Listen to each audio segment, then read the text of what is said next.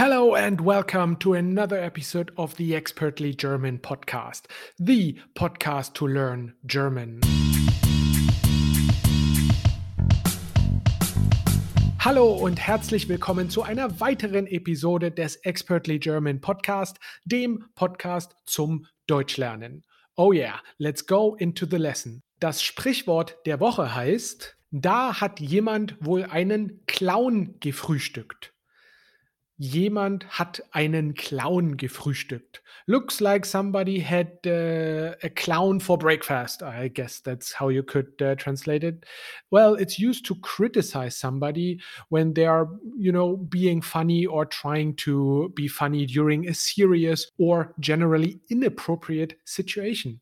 So, you know, if someone says a joke or something like that, and you kind of feel like, well, this is actually not the right moment to make a joke, then you could say, well, da hat wohl jemand einen Clown gefrühstückt. Anyway, let's continue with the podcast. Today I have three parts for you, not just two as usual, but three parts. The first part is an exercise part as usual. Second part, the news in German, also as usual. But in the last part, we will have Louise back and I will learn together with her two new verbs. Or maybe not new verbs, but verbs that sound very similar but mean something completely different. Well, that's at the end of the lesson. Let's first start with the exercise. Today, I want to talk about Verben am Abend. Verben am Abend, verbs in the evening. Well, just five verbs.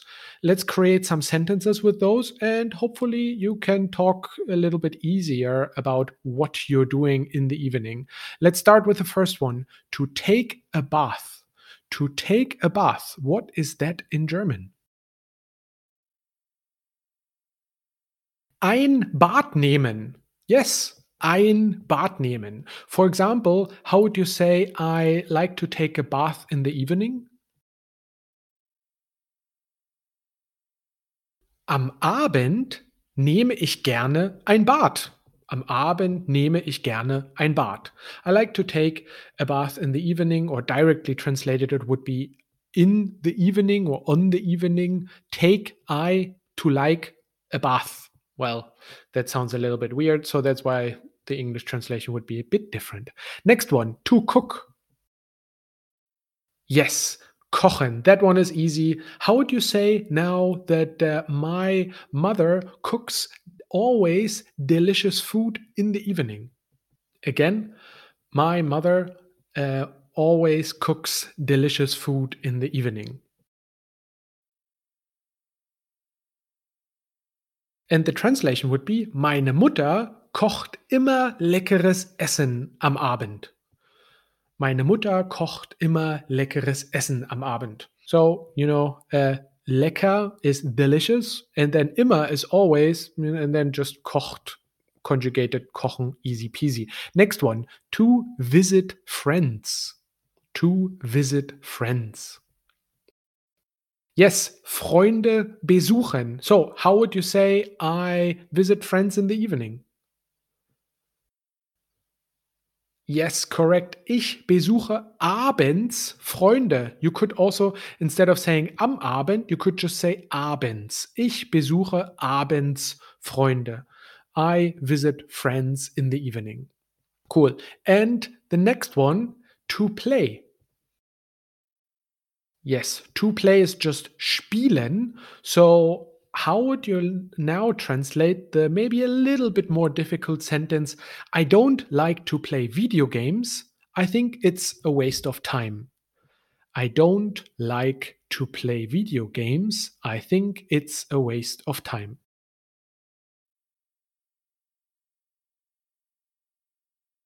Okay, and this sentence is a bit more difficult. So, ich spiele nicht gerne Videospiele.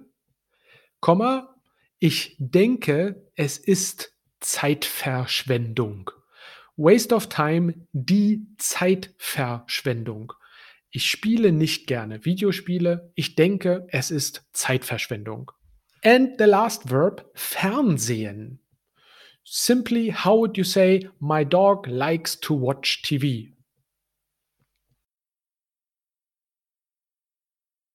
And the answer would be, mein Hund sieht gerne fern. Yes, Fernsehen is a separable verb. So that's why it's not mein Hund äh, fern sieht gerne, but mein Hund sieht gerne fern. Okay, let's uh, recap this quickly.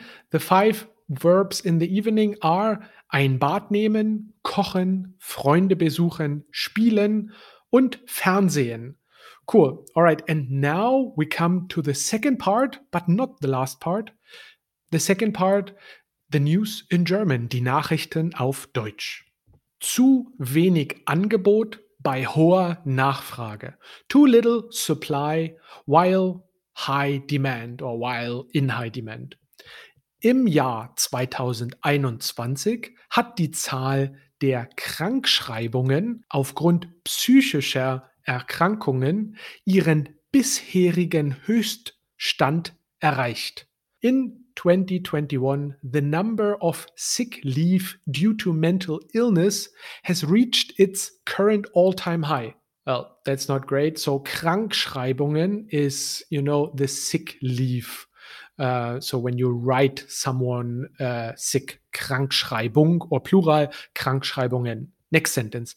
Bereits vor der Pandemie mussten Betroffene durchschnittlich fünf Monate auf einen Therapieplatz bei einem Psychotherapeuten warten.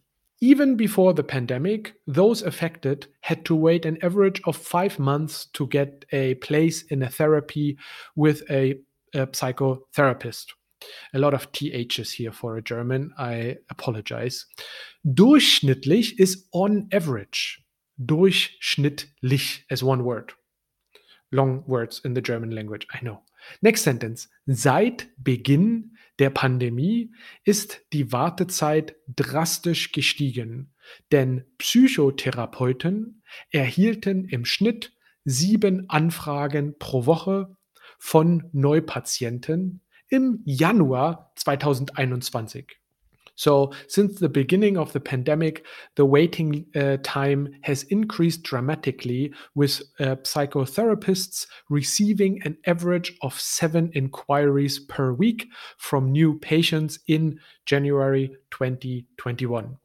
Im Vergleich waren es im Jahr 2020 im Schnitt nur fünf Anfragen pro Woche.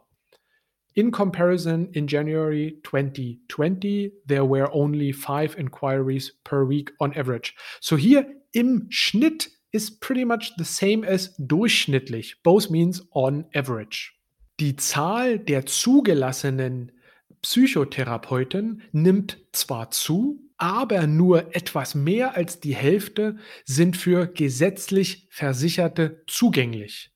Although the number of licensed äh, Psychotherapists zugelassenen, zugelassene Psychotherapeuten, ja, licensed psychotherapists. Jesus, what a word. Although the number of licensed psychotherapists is increasing, uh, but only slightly more than half are accessible to patients with statutory health uh, insurance. So, uh, statutory health insurance is gesetzlich versichert. Yeah, gesetzlich means by law insured, kind of like that, gesetzlich versichert. Cool. All right. Obwohl die aktuelle Bundesregierung dieses Problem bereits erkannt hat, ist unklar, wann die Verbesserung der psychotherapeutischen Versorgung geplant ist. Although the current federal government has already recognized this problem, it is unclear when the improvement in uh, psychotherapeutic care is planned. Jesus, psychotherapeutic is really a difficult word. Uh, psychotherapy, that is the German word. So much easier to say, right? Anyway, let's go with the second news topic of the day Pannen statt Panzer. Uh, breakdowns instead of tanks. Zwar hat die Bundeswehr einen Zuschuss von 100 Milliarden Euro von der Bundesregierung erhalten, doch löst dies nicht alle Probleme. Although, ja, der zwar, although, zwar, uh, although the German armed forces received a grant of 100 billion euros uh, from the federal government, this does not solve all their problems. Der Etat der Bundeswehr ist bereits seit der Annexion der Halbinsel Krim stetig gestiegen. The German armed forces budget has steadily increased since the annexation of the uh, Crimean Peninsula. Dennoch ist in den vergangenen Jahren jedes Rüstungsprojekt entweder gescheitert oder verschoben worden. Oder es hat das Budget völlig gesprengt. Uh, completely busted the budget, gesprengt. Still, in recent years, every armament project has either failed or been postponed or completely exceeded the budget. Die Schuld schieben sich die Rüstungskonzerne und das Verteidigungsministerium gegenseitig zu. The, um, the blame so uh, the defense companies and the Ministry of Defense blame each other. However, in the German sentence, you start first with die Schuld schieben sich, bla bla bla, zu. Two more sentences in the news. Hersteller kritisieren, dass neue Änderungen für Verbesserungen ständig zu höheren Kosten und Lieferverzögerungen geführt haben.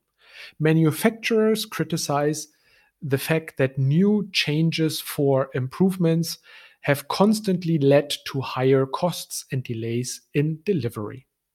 Die Politik hingegen kritisiert, dass die Hersteller den Geldbeutel und die Geduld des Staates ausnutzen. Politicians, on the other hand, criticize the fact that manufacturers are taking advantage of the state's wallet and patience. Die Geduld, the patience, that's probably a cool word to know. Die Geduld, geduldig sein ist immer wichtig. Deshalb finde ich das ein sehr gutes Wort. Okay, so and with the last part, I have Luisa with me. Welcome back, Luisa. Willkommen zurück. Oh, vielen Dank, Tom. okay, so uh, recently I uh, did a post on Instagram uh, about stellen and stehlen. Uh, stellen is to place, to put, and stehlen is to steal. They're written very similar, but mean complete different things. Something I love about the German language. Yes. so you literally change one letter and it has a completely different meaning. Stellen would be S T E L L E N to place, to put.